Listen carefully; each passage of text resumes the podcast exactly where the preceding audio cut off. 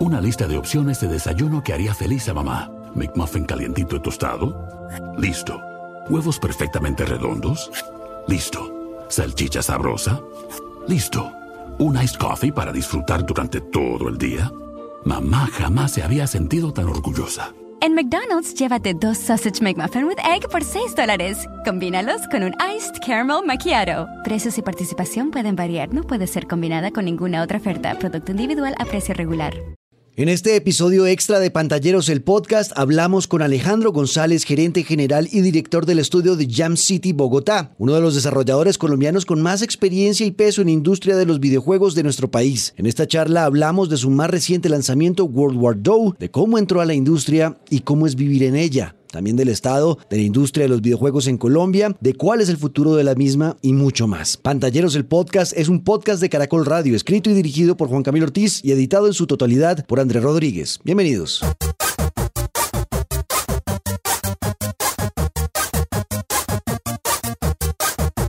Bueno, Alejo, estamos aquí eh, reunidos hoy para hablar inicialmente de World War II, que es este videojuego que, que, se relanzó porque tuvo una primera parte hace unos años. Yo me acuerdo haberlo jugado como en el 2015, más o menos, si no estoy mal. Y ahora eh, viene con un relanzamiento poderosísimo que en el primer día logró 500 mil descargas y es hecho por un estudio colombiano. Alejandro, por favor, cuéntenos un poquito de esto. Eh, bueno, World War II, de hecho, se lanzó por primera vez en el 2017, a final de 2017 Em, y, fue un juego que comenzó el desarrollo bajo una empresa que se llama Brains, que era eh, la empresa que cofundé con Jairo Nieto, eh, nuestro director creativo.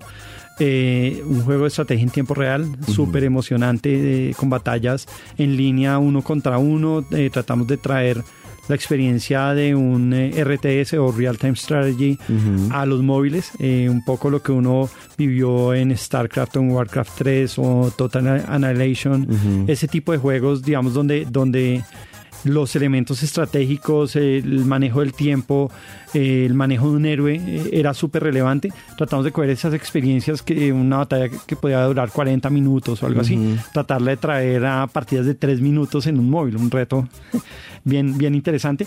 Empezamos a trabajar eh, por esa época en, el juego. Eh, y en, en 2017 eh, lo lanzamos como Brains, estuvimos trabajando en ese juego una cantidad de tiempo y posteriormente, hace un par de años, nosotros todavía trabajando, digamos, como en pequeñas mejoras, el juego, nosotros decidimos lanzarlo como un beta, no, no como un juego ya terminado, sino como una muestra del juego. Eh, y, tuvo una acogida grandísima. En esa época Apple nos puso como de lo mejor del año, dentro de la selección de lo mejor del año.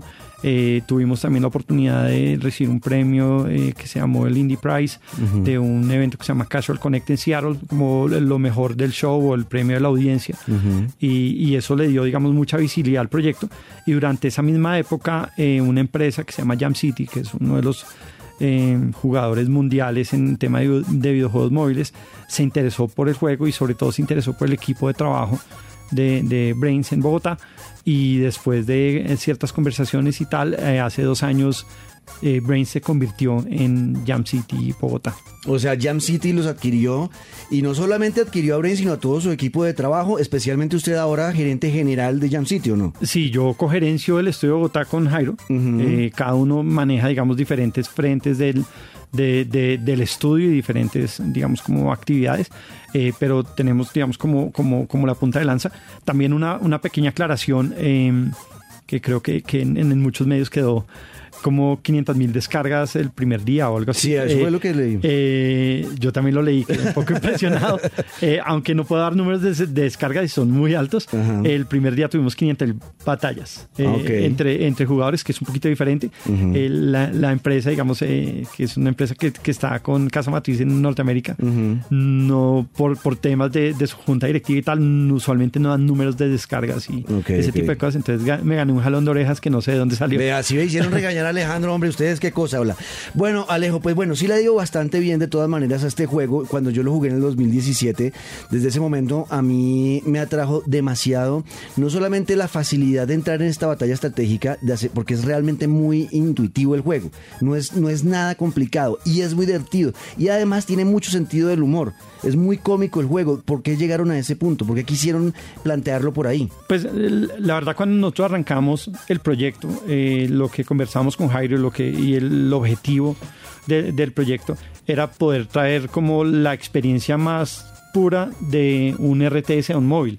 y, y, pues obviamente ya habían muchas personas y muchos equipos que lo habían intentado y cuando hacían eso traían batallas de 40 minutos, o sea, básicamente cambiaban la pantalla eh, como muchos juegos multipantalla, digamos uno de Fortnite o de eh, PUBG o Call of Duty, muchas veces lo que tratan de hacer es migrar la misma experiencia de un PC o de una consola a un móvil y realmente los móviles tienen unas condiciones diferentes. La gente eh, que tiene un móvil normalmente no se sienta a jugar en el móvil tres horas, digamos, eh, o normalmente. De pronto personas más jóvenes lo hacen en las tablets y eso, pero, pero el uso normal es jugar tres minutos algo, jugar eh, Candy Crush, jugar eh, Panda Pop, que es un juego nuestro, eh, Cookie Jam o cualquier otro juego, Angry Birds o el juego que sea.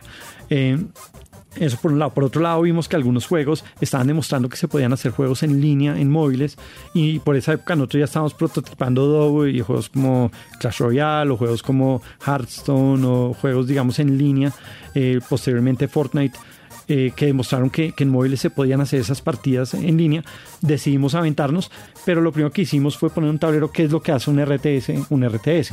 Eh, temas como Fog of War, o temas como una duración de batalla de 40 minutos, o temas como un héroe, o temas eh, como objetivos, temas como construcciones, y después de hacer un análisis grandísimo y prototipar, empezamos a, a quitar todos los elementos como de construir el tema hasta que llegamos a lo mínimo, a lo, a lo fundamental que hace un RTS, un RTS, que es tener un héroe que uno controla y tener eh, un, un, sistema de recursos que se construyen, unas generaciones de recursos y poder dar tres estrategias diferentes que puede ser como Rush, eh, puede ser defensa o puede ser economía. Claro. ¿sí? Entonces, después de, de, jugar con, con, de ver que ese campo estratégico que hace que, que un juego de estrategia pueda darse en móvil, empezamos de ahí eh, World War II.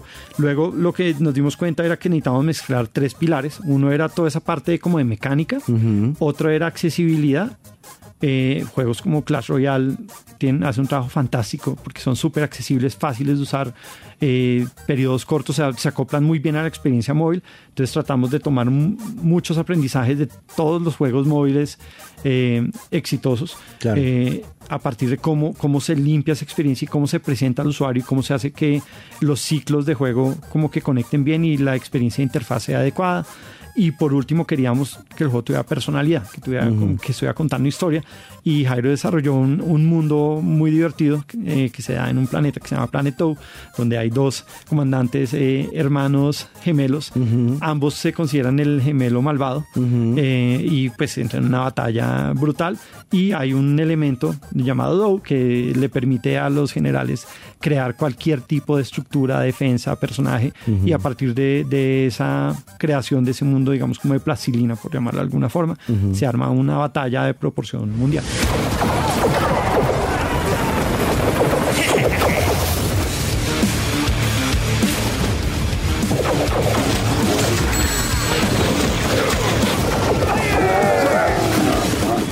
Es una persona que sabe mucho porque lleva mucho tiempo en esto. Me acuerdo, si no estoy mal, desde 2010, cuando fundó Brains, eh, en una época que no era tan fácil, eh, ¿no? Encontrar primero quién lo hiciera, quién, equipos de trabajo, gente que estuviera interesada. De ahí acá, ¿cómo ha cambiado eso en Colombia, Alejandro? Pues ha sido un cambio gigante. De, digamos, nosotros no fuimos por ninguna medida la primera empresa de videojuegos en el país. Eh, ya existía, de hecho, existía una empresa muy emblemática que se llamaba Immersion Games que, que desapareció. Uno de sus fundadores, Eibar Rojas, yo creo que es como el primer empresario que, que, que arrancó a hacer videojuegos acá. Pero cuando arrancamos a hacer videojuegos, yo eh, venía de otra área, venía de hacer animación digital.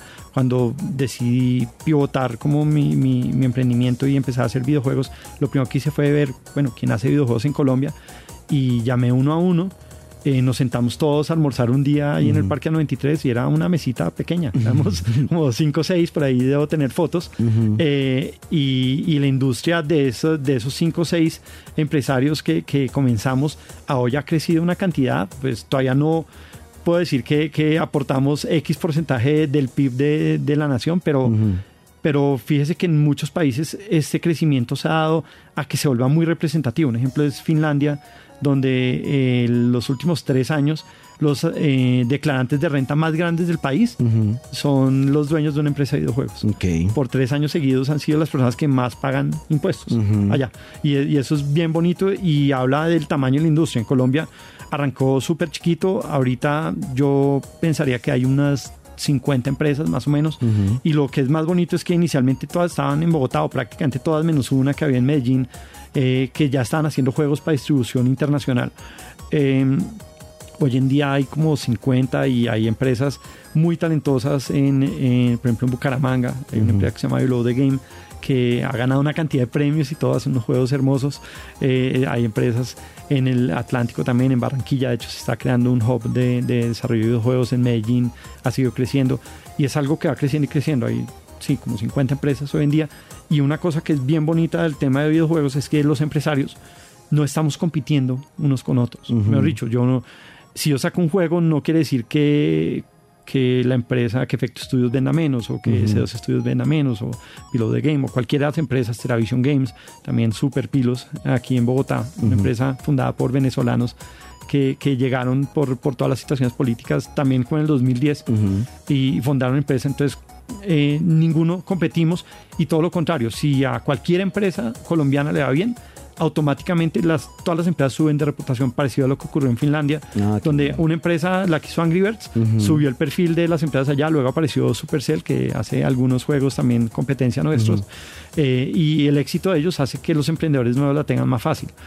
Y, eso es lo que ocurre. Eh, es, un ecosistema súper saludable donde las empresas, algunas ya estamos incluso agrupadas, digamos, en, en, una asociación y tratamos de ayudarnos todo lo que podamos. Claro, porque es que eh, uno analizando ese, ese, ese, fenómeno de que el éxito de uno termina siendo el éxito de todos, pasa mucho y lo voy a traer a algo muy, muy terrenal, que es el tema del fútbol.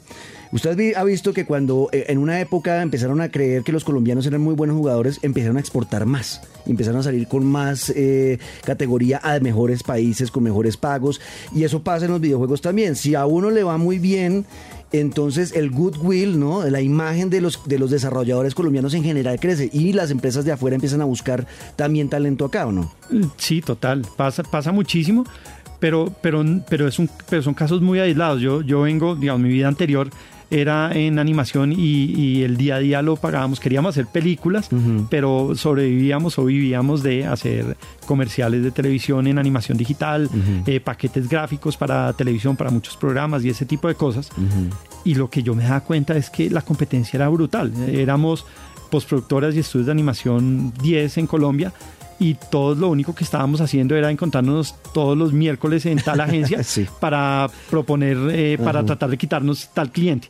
y, y, eso es un círculo súper negativo porque 10 años después básicamente siguen como en lo mismo, mientras que eh, dentro de todo este tema de industrias creativas, estas industrias como, como ocurren en los juegos y pues no dudo que ocurren en algunas otras, eh, es todo lo contrario, un distribuidor global, digamos, no sé, Konami, Electronic Arts, eh, Gameville, Jam City, cualquiera, cualquiera de los distribuidores globales no va a dejar de publicar un juego de un colombiano porque otro juego colombiano ya firmó con él. de ellos van a firmar los juegos más tesos del planeta. Y si eso está en Corea o está en Finlandia o está en Sudáfrica o está en Colombia o está en Belice, no importa. Para ellos lo, lo, que buscan es el mejor talento del mundo, el mejor producto del mundo. Y si un producto colombiano es reconocido mundialmente, eso automáticamente le da estatus a todo el resto de productos colombianos. Claro. Obviamente juega para el otro lado. Si uno comete una embarrada de proporciones épicas, también puede estar eh, dañando el goodwill del, del resto.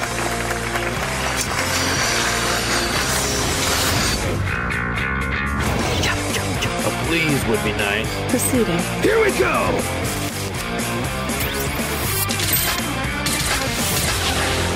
¿Por qué Alejandro Humberto y, Jairo, ¿por qué tomaron esa decisión de, de, pasar eh, de eh, hacer comerciales y de trabajar en la parte de, animación a empezar a meterse en la industria del videojuego? Bueno, les voy a contar un poco la mía personal. La de Jairo es totalmente diferente y puedo tratar de, de hacerles la, sinopsis. En mi caso, eh, yo hacía animación digital porque me apasionaban todos los temas de animación y me apasionaba también el tema de contar historias, crear universos, contar historias.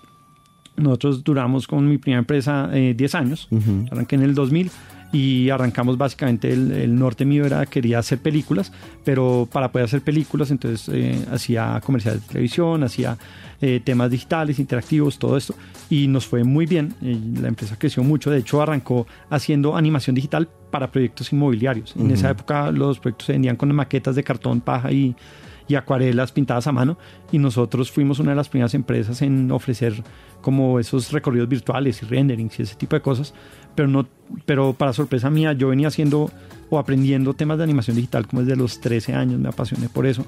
Eh, pero cuando terminé la universidad, un amigo mío se fue a Miami y me llamó un día y me dijo, oiga, aquí venden todos los proyectos a punta de maqueticas de cartón y esto porque no trata de hacer lo que usted hace acá. Y me fui a Miami, allá duré unos meses hasta que me di cuenta que Miami no es, no es mi lugar, eh, pero arrancamos nuestra empresa incluso allá eh, haciendo infografías para proyectos inmobiliarios. Eh, por ahí en el 2007 llegó una crisis inmobiliaria horrible y nos íbamos quebrando. Eh, y en ese momento con uno de mis socios decidimos hacer como un spin-out o salirnos de, como de esa empresa y fundar algo nuevo. Y queríamos, bueno, prestar todos estos servicios, seguíamos prestando servicios un poco más metidos en la parte de publicidad y en animación digital pero eh, tratando de empezar a tener proyectos de cine. Queríamos hacer animación digital para cine, películas. Y después de dos intentos hicimos dos cortometrajes, estábamos en la mitad de un proyecto para un largometraje. Eh, quemamos toda la plata que hacíamos en servicios más el doble, ah. eh, cientos de millones de pesos quemamos en, en, ese momento. Haciendo o intentando hacer películas y lo que nos dimos cuenta es que en ese momento, 2009-2010, el mercado estaba súper está en una situación muy complicada porque habían más o menos cinco distribuidores globales y nosotros queríamos hacer cine no para Colombia, sino para el mundo. Eh, y esos distribuidores globales veían eh, a la región como un mercado chiquito y entonces uno básicamente tenía que salir a buscar X plata para hacer una película y ellos le ponían plata para mercadearla. Y, y pues era un círculo vicioso muy difícil y las leyes de cine y todo eso tenían en ese momento eran muy limitadas e incluso hoy tienen como un defecto y es que básicamente están subsidiando hacer películas, pero los empresarios no están pensando en hacer películas para el mundo ni un negocio de cine sostenible, ah, con contadas excepciones. y, eso hacía que todo ese tema de cine fuera como un, como, como un agujero negro ahí donde era difícil, como un tema de huevo gallina, donde era difícil salir de ese ciclo. Entonces, eh, estando entregando de hecho un proyecto como un advert game que hicimos, estábamos haciendo juegos para publicidad eh, en, eh, para un cliente en, en Irlanda, para Guinness. Eh, fui de hecho a, a, Dublín a entregar eso. Era un juego como de fútbol, de rugby. Y dije, pues, ¿por qué no hacemos eso? Pero como juegos, juegos. Y decidimos empezar un prototipo, salirnos a hacer películas y perder plata ahí y ver cómo estos teléfonos inteligentes estaban cogiendo auge. Decidimos meternos por ahí, hicimos un prototipo. Eh, íbamos a buscar inversión y corrimos con mucha suerte que un fondo de inversión colombiano estaba buscando invertir en tecnología y le gustó lo que estábamos haciendo en juegos, e invirtieron en la empresa. Y, bueno, ahí nació Brains en 2010. Y, ese es mi cuento. Yo, yo terminé tratando de contar historias, terminé haciendo juegos. Así para responderle la respuesta realmente corta. Y, el caso de Jairo fue totalmente diferente. Él es un gamer desde que tiene uso de razón. Eh, estudió ingeniería de sistemas porque pensaba que eso alguna, en algún momento de la vida lo iba a volver funcionar en el tema de game, eh, de, de desarrollo de videojuegos, aunque no hay industria acá. Entonces, y la, y la vida lo fue llevando también hacia la publicidad, pero él se volvió director creativo de una agencia. Eh, nos conocimos en ese tema creativo, él fue mi cliente, prácticamente su agencia fue mi cliente, e hicimos proyectos juntos. Y cuando empezaba a hacer juegos, yo me di cuenta rapidísimo que teníamos nociones eh, visuales, artísticas y técnicas para poder hacer un juego pero no teníamos ni idea cómo hacer un juego que fuera divertido. Okay. Y pues el gamer que conocía y que realmente quería hacer videojuegos era él, entonces le propusimos eh, volverse cofundador de Brains. En ese momento estábamos cuadrando todos temas de inversión y él entró y, con él de la mano hemos desarrollado juegos. Él estaba desarrollando juegos porque su visión siempre era hacer, juego, hacer juegos. Hacemos juegos de estrategia porque los juegos que él juega y, y lo que él entiende es, es ese tipo de juegos. The city is ours and so are its resources. We must press on immediately and attack our enemies outside of the walls. Desde el inicio, desde la época de Brains, ustedes tenían claro que era por el tema móvil que se iban a ir. Eh, porque obviamente pues uno ve que en el mundo eh, donde la mayoría de la gente juega videojuegos es en los celulares, más que en una consola o en un computador. Eh, ¿Ustedes están interesados en cambiar en algún momento e ir a una consola o, están enfocados en que son los celulares porque ese es el futuro? ¿Cómo es la cosa ahí? Pues, pues nosotros arrancamos eh, Brains pensando en hacer juegos móviles. Digamos que, que la, la, empresa arrancó porque vimos que había unos aparaticos nuevos, eh, digamos los teléfonos inteligentes realmente datan por ahí del, 2006, 2007, eh, se popularizaron como en el 2008, 2009, eh, le dieron la oportunidad a los fabricantes Apple y Google de crear contenidos para esos teléfonos como en el 2008 y en el 2010 empezaron a salir juegos como Angry Birds, como eh, Plants vs. Zombies, bueno, todos estos juegos como clásicos, entre comillas, de, los, de los móviles. y, y, había una característica ya como empresario que era muy diferente. Nosotros veníamos de una industria súper cerrada que era el cine, donde si uno quería distribuir globalmente tenía que hablar con uno de cinco distribuidores. Era o Paramount, o Sony, o Disney, o bueno, los, los típicos, o Universal, tal. Y, incluso hicimos esa tarea y, tratamos de hacerlo en el cine y cuando nos enfrentamos a juegos nos dimos cuenta que los distribuidores de juegos en PC y consolas eran, eran muy poquitos, sobre todo en consolas súper pocos y las plataformas eran pocas y las plataformas eran súper cerradas, eso ha cambiado, eh, pero en esa época eh, Sony, Microsoft y Nintendo no tenían ni siquiera Latinoamérica en el mapa. O sea, totalmente diferente a lo de Newzoo. Ellos no tenían cero o un desarrollador en Latinoamérica y a esos desarrolladores les tocaba más o menos traerse bajo el brazo los dev kits porque ni siquiera legalmente podían venderle los dev kits a, ellos. Entonces era, era muy informal. Mientras que en los móviles pasó una cosa curiosa y es que la filosofía que implantó Apple y que luego adoptó Google era una tienda abierta donde cualquier desarrollador pone su juego y si lo quieren vender solo, lo venden solos y ya. Y luego llegaron todos los distribuidores a tratar de acaparar ese mercado, pero un mercado totalmente eh, eh, nuevo, grande, como una fiebre del oro un poco en lo que ocurrió por ahí en el 2010 y, y, dijimos, no, pues esto es totalmente diferente a lo que ya llevamos dos, tres años tratando de hacer cine metámonos ahí porque ahí es más fácil distribuir. inicialmente pensamos en distribuir nuestros propios juegos, pero nos dimos cuenta que ese mercado maduró muy rápido. Al principio los juegos eran eh, vendidos por un dólar o dos dólares. Luego, dos años después, se, auto, se volvió casi universal el modelo free to play, que eso vino más que todos los juegos PC en Asia y, algunos empresarios móviles tuvieron el cabezazo de traducir ese modelo, digamos, a, a móviles y eso nos tomó por sorpresa. Nosotros ya estábamos haciendo juego y nos tocó pivotar nuestro primer juego, que de hecho me acuerdo mucho eh, eh, eh, todo el apoyo que, que, usted nos dio y, y, Tota también en, su momento promocionando lo que fue Vampire Season.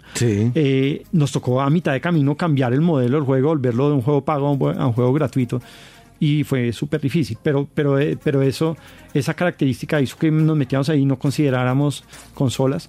Lo que ha venido ocurriendo es que ese modelo de negocio y ese mercado se ha vuelto súper competido y hoy en día los, los distribuidores más grandes o los desarrolladores más grandes, que no necesariamente eran los tradicionales de, de, de, consolas, dominan el mercado eh, móvil eh, y son de los desarrolladores más grandes del mundo. Entonces eh, los desarrolladores pequeños independientes se están volcando hacia, los, hacer juegos de consola y de PC. Cosa que era impensable hace 10 años, hoy en día es más fácil eh, literalmente sacar un juego de consola que sacar un juego móvil y ser exitoso. Wow, ok, bueno, eso es un cambio, un cambio fuerte, ¿no? Sí, de las mismas plataformas, Microsoft, Sony, eh, Nintendo, volcaron sus plataformas hacia los independientes. Entonces todas las tiendas digitales eh, eh, están abiertas e incluso han salido juegos maravillosos hechos por independientes en, consolas que como que refrescan un poco también esas plataformas, mientras que los, los celulares les pasó un poco lo que ocurrió con los juegos de consola es que arrancaron por juegos muy sencillitos en la época del Atari, sino antes. Y hoy en día un juego de consola es un proyecto de 10 años y de 200 personas y requiere cientos de millones de dólares en inversión y cientos de millones de dólares en ventas para que sea exitoso. Esa sofisticación que, que ocurrió en, en, en consolas eh, desde los 70s, 80s hasta los 90s, 2000, 2010, es lo que ha ocurrido en móviles y todo eso ha ocurrido en 10 años o menos. Ha sido muy rápido. 6 años. Entonces el mercado se volvió súper sofisticado y mucha gente, muchos desarrolladores, eh, sobre todo desarrolladores medianos, los que no eran ni un EA pero tampoco eran un equipo de dos o tres personas que puede sobrevivir con mucha pizza y, tiempo, eh, sino desarrolladores que tienen 20, 40 empleados, 50 empleados. Muchos incluso cerraron. Digamos, las, las historias de horror sobre los desarrolladores de juegos medianos se hacen saber y se han hecho saber en los últimos cinco años muchas veces. Y nosotros estamos dentro de, ese, dentro de esa categoría. Tuvimos la fortuna de darnos cuenta muy rápidamente que debíamos trabajar de la mano de distribuidores y incluso desde Vampire Season empezamos a, trabajar con socios de distribución, eh, trabajamos con socios en Estados Unidos, en Japón, en China, en Corea, en Alemania. Y ya cuando estábamos con, con World War II, tuvimos la fortuna de, de, que una empresa como Jam City decidiera no solo publicar nuestros juegos, sino adquirir la empresa completa. Ok, o sea, hay una venta, o sea, ellos adquirieron Brains y lo volvieron Jam City. Sí, total. Okay. Eh, nosotros eh, somos empleados, de hecho este es mi primer empleo. eh, y, y, trabajamos de la mano, digamos, somos, digamos, como fundadores de, de nuestro estudio y ese ADN se mantiene. pero, pero digamos que ese, ese vehículo es lo que realmente le dio como una oportunidad a World War II y a nuestro equipo de llegar a, a lo que está empezando a llegar. Claro.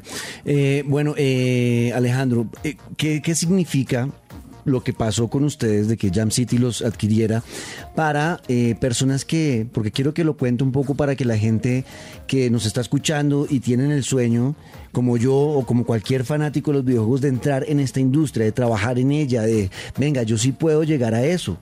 Pues, pues mire que hace 10 años realmente nadie estaba pensando en, temas de videojuegos. Le pongo un ejemplo para no ir como muy lejos. Yo tengo un hijo que tiene 13 años, cuando está en jardín infantil, un día me llama la, la tutora, la, la, profesora. De hecho, no, me llamó la rectora del jardín súper preocupada, consternada, porque ya a esa edad ya estaban acercándose los chinos a que se presenten a colegios para que los admitan.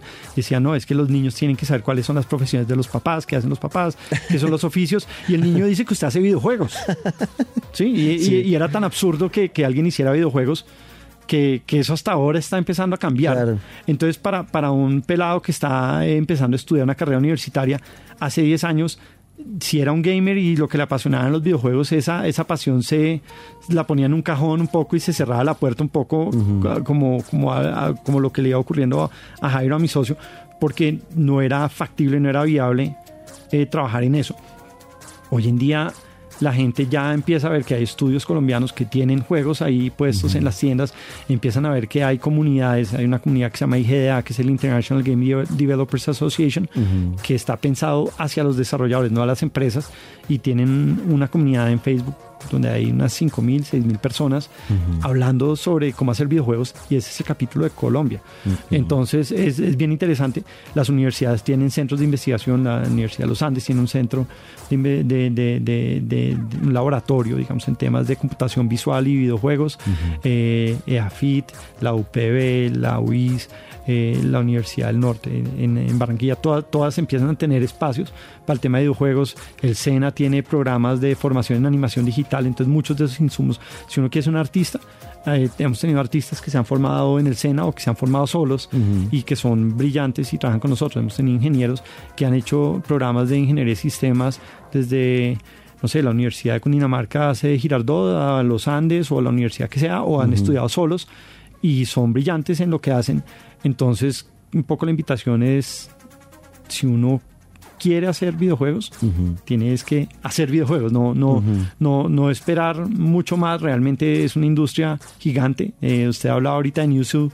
Newzoo saca un reporte todos los años sobre las industrias de videojuegos y las industrias eh, de entretenimiento.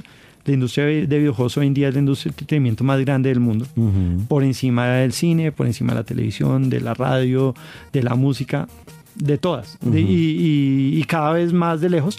Y eh, curiosamente, y volviendo a la pregunta anterior, eh, los videojuegos móviles hoy en día son como el 70% de eso. es, eh, el, segmento de videojuegos móviles prácticamente no, no, existía en el 2010. Existían los jueguitos de culebrita y eso que uno jugaba en los teléfonos Nokia. Y, y, habían empresas como Digital Chocolate que hacía juegos para Java para eso, pero era muy limitado y con el nacimiento de los smartphones se convirtió en, en el segmento más grande de industria de juegos porque no atiende solo a los gamers, sino atiende a los que no se consideran gamers o a las que no se, se consideran gamers y a los gamers que ya no pueden ser gamers. Pues ya, ya la vida cambia y ya tienen trabajo, tienen hijos, tienen esposa. Saluda a Tota, nos está escuchando hasta ahora. Hola Tota. Eh, y ya, ya no podemos estar todo el día en una consola de videojuegos ni en un PC, así quisiéramos estar jugando HOTS o Dota o el juego que quisiéramos estar jugando, no lo podemos estar jugando entonces, eh, pues el celular se convierte en nuestra consola de bolsillo en la que tenemos 10 minutos entre, entre reunión y reunión, o estamos en una reunión aburridísima y, ahí estamos con, con el teléfono, lo que sea, y, se consumen bocados pequeños, 5 o 10 minutos. De hecho, 10 minutos es como muy normal claro. para una sesión de juego. Claro. Bueno, ya para ir cerrando, Alejandro, eh, ahorita hay otra coyuntura, algo que está empezando a moverse y es el tema del streaming de videojuegos. Google Stadia, eh, Apple Arcade, bueno, vienen varias cosas por ese, por ese mundo. Eh, Phil Spencer, en esta entrevista que le conté de, de este podcast, el presidente de Xbox, decía que al final él cree que sí ese va a ser el futuro, pero que no va a ser lo único, que al final lo que va a lograr eso es, es que todo las demás plataformas terminen eh, sincronizándose y que uno pueda escoger y elegir por cuál irse en, dependiendo además del momento del día, como usted lo dice. Si estoy en la calle, pues voy a poder estar jugando el mismo juego en una, en una espera de la cita del, médico. Y luego el mismo juego poder llegar a la casa y ponerlo en mi, en mi consola. Eh, ¿Cómo ve usted ese, ese tema del streaming de los videojuegos? Pues yo, yo lo veo un poquito parecido a lo de la realidad virtual, no tanto en el formato, son temas totalmente diferentes, pero en, ese tipo, digamos, de, tecnologías que, como que llegan y se van, llegan y se van, llegan y se van. Ahorita hay eh, un boom, o digamos, se ha intentado sacar, hacer un boom con todo el tema Stadia y, y otro par, digamos, de tecnologías de streaming pero hace cinco años hubo otro, más pequeño, y hace eh, diez años hubo uno todavía más pequeño, y yo creo que eso básicamente se va magnificando, pasa parecido con la realidad virtual, que hubo un boom al final de los 80, hubo un boom a mediados de los 90, hubo un boom ahorita y con todo el tema de Oculus y todo esto, pero al final no se vuelve masiva por varias razones, digamos, temas de tecnología, temas de apropiación de uso, porque todavía no sabemos cómo se deben consumir los juegos multipantalla. Hasta ahora se están dando los juegos multipantalla. Y, el tema, como, como yo les decía antes, que un juego en un móvil se juega de una forma muy diferente, se consume de una forma muy diferente que un juego en una consola o un juego en un PC. Y así la tecnología fuera perfecta, que todavía no la es, eh, lo que tenemos que entender es cuál es el juego que se va a jugar multipantalla, porque no todos los juegos están pensados para jugarse así. Toca empezar a pensar cuando voy a hacer un juego, cómo, eh, cómo realmente ese juego aprovecha esa situación de, ser un juego de muchas pantallas para que no ocurra lo que ocurrió con muchos juegos de realidad virtual, que simplemente era un juego que uno veía en las gafas, pero realmente no explotaba o no era natural al, formato yo vi muy pocos juegos de realidad virtual que yo decía esto estuvo pensado para, para realidad virtual y funciona súper bien. Eh, pero por ejemplo uno piensa en realidad virtual y automáticamente piensa en un shooter donde está corriendo por todos lados. Y el problema de la tecnología es que eh, la realidad virtual funciona mejor cuando, cuando el cuerpo realmente entiende que está en un mundo virtual y el desplazarse en un mundo virtual rompe esa sensación y el cuerpo como que rechaza eso y uno le da náuseas y, y todo ese tipo de cosas porque, porque realmente el cerebro tiene como mensajes yo pensaba que era porque estaba viejo yo, Alejo. No, porque, no, no. porque yo tengo el casco de realidad virtual de PlayStation y he intentado usarlo varias veces y no aguanto más de Pero- cinco pero minutos. el problema no es usted. yo no, yo estoy viejo porque tengo... El problema no es usted, sino es el juego. Pues Ajá. realmente, sí. Eh, por ejemplo, hay un, hay un juego de, de- de- de Star Wars, digamos, como un juego de música donde uno tiene un sable y, y uno no se mueve y es perfecto y, y- y- y es hermoso jugarlo porque porque está pensado para, para, para el formato. Ok. Lo mismo pasa con los juegos móviles. Si uno trae eh, un shooter que tiene una palanquita en el móvil, pues uno como que no se siente bien, mientras que si realmente el, el- el- el móvil tiene una pantalla táctil, está pensado para tocar, es, es totalmente diferente. Entonces, digamos, volviendo al, al tema del streaming, yo creo que, que todavía no hemos entendido cómo explotar bien esa tecnología para llevar el juego correctamente a todas las pantallas. Un- un- una cosa es tener la posibilidad de jugar el juego en la consola, en el televisor inteligente, en, eh, en el teléfono, O en sea, la que Fortnite, por ejemplo, lo hace. Está en todo lado. Sí, y, y funciona porque es Fortnite.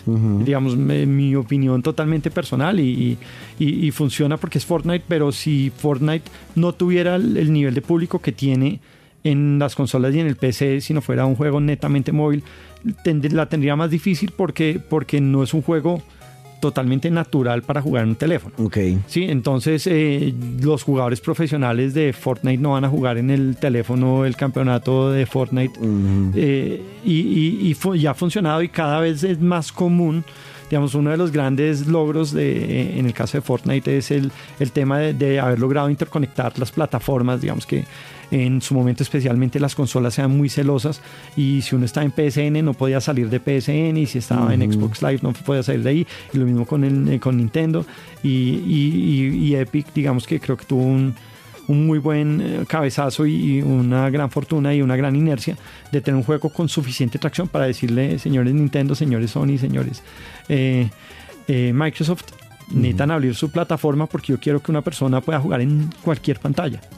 Y eso es súper valioso. Y, lo que está haciendo Google ahorita con Stadia también es tiene ese valor de brindar el mecanismo técnico para poder hacerlo pero no quiere decir que cualquier cosa se pueda pasar por ahí, sino toca hacer juegos pensados para que funcionen en cualquier pantalla. Claro. Y, por- por eso también un poco nosotros somos cautelosos de, de- de pasarnos a un PC o un móvil. Yo creo que este juego World War 2 sería divino en, en un Nintendo Switch, pero tocaría pensar muy bien cómo llevarlo a esa experiencia, porque el Nintendo Switch eh, es un híbrido entre una tablet y una consola. Entonces toca pensar bien cómo lo jugaría uno en una consola y que sea agradable jugarlo. Lo compraría.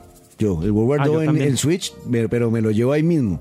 Sí. Bueno, bueno, Alejo, eh, eh, ya para cerrar eh, este, este podcast hoy especial, porque es una edición especial, es un capítulo extra que vamos a sacar con usted hablando del World War II y hablando un poquito de toda la industria de- desde el punto de vista de un desarrollador colombiano.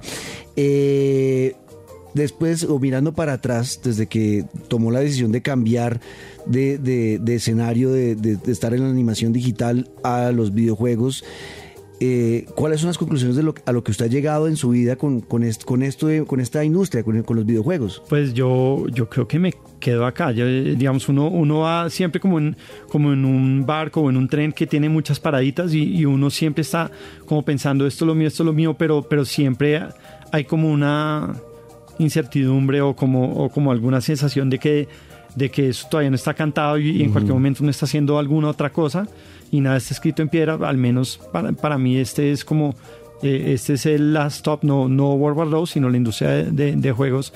Eh, he encontrado que es una industria muy interesante, muy grande, eh, mucho más abierta de lo que de lo que hubiera esperado, donde incluso ya Colombia tiene, digamos, como, como un piecito puesto, como un nombre puesto ahí. Uno habla con cualquier desarrollador eh, o con los presidentes de casi todas las desarrolladoras grandes y las más grandes que ustedes pueden imaginar, y le mencionan Colombia. y Ya no es extraño pensar, o, o ya no lo piensan simplemente como un consumidor de videojuegos, sino como una empresa donde, o un país donde hay eh, oportunidades y donde hay desarrolladoras que tienen potencial. Entonces, para mí, digamos, como haber sido partícipe de, de- de- de contar esa historia, para nada autor, pero solo partícipe, eh, eh, me, me genera, digamos, un- una emoción muy grande y, y creo que para mí ese es como un proyecto de vida. Eh, dicho eso, hacer videojuegos es dificilísimo. Si uno no le apasiona hacer videojuegos, sino solo ve como un negocio, como un tema laboral, digamos como de 9 a 5 o algo, no es la industria para uno. Eh, eh, pero para mí, digamos, es, es, una parte bien importante de, mi vida. Bueno, listo. Pues Alejandro, muchísimas gracias por venir a hablar con nosotros, por contarnos su historia y hablemos y recordemos al final dónde van a encontrar el World War II. ¿Dónde lo podemos descargar? Eh, descárguenlo hoy mismo. Está disponible en las tiendas de Google, en la tienda de Apple. Eh, lo pueden encontrar bajo World War II en las búsquedas. En estas semanas está súper destacado en ambas tiendas. Entonces, posiblemente solo entrando a la sección de juegos van a verlo ahí arriba como uno de los juegos destacados.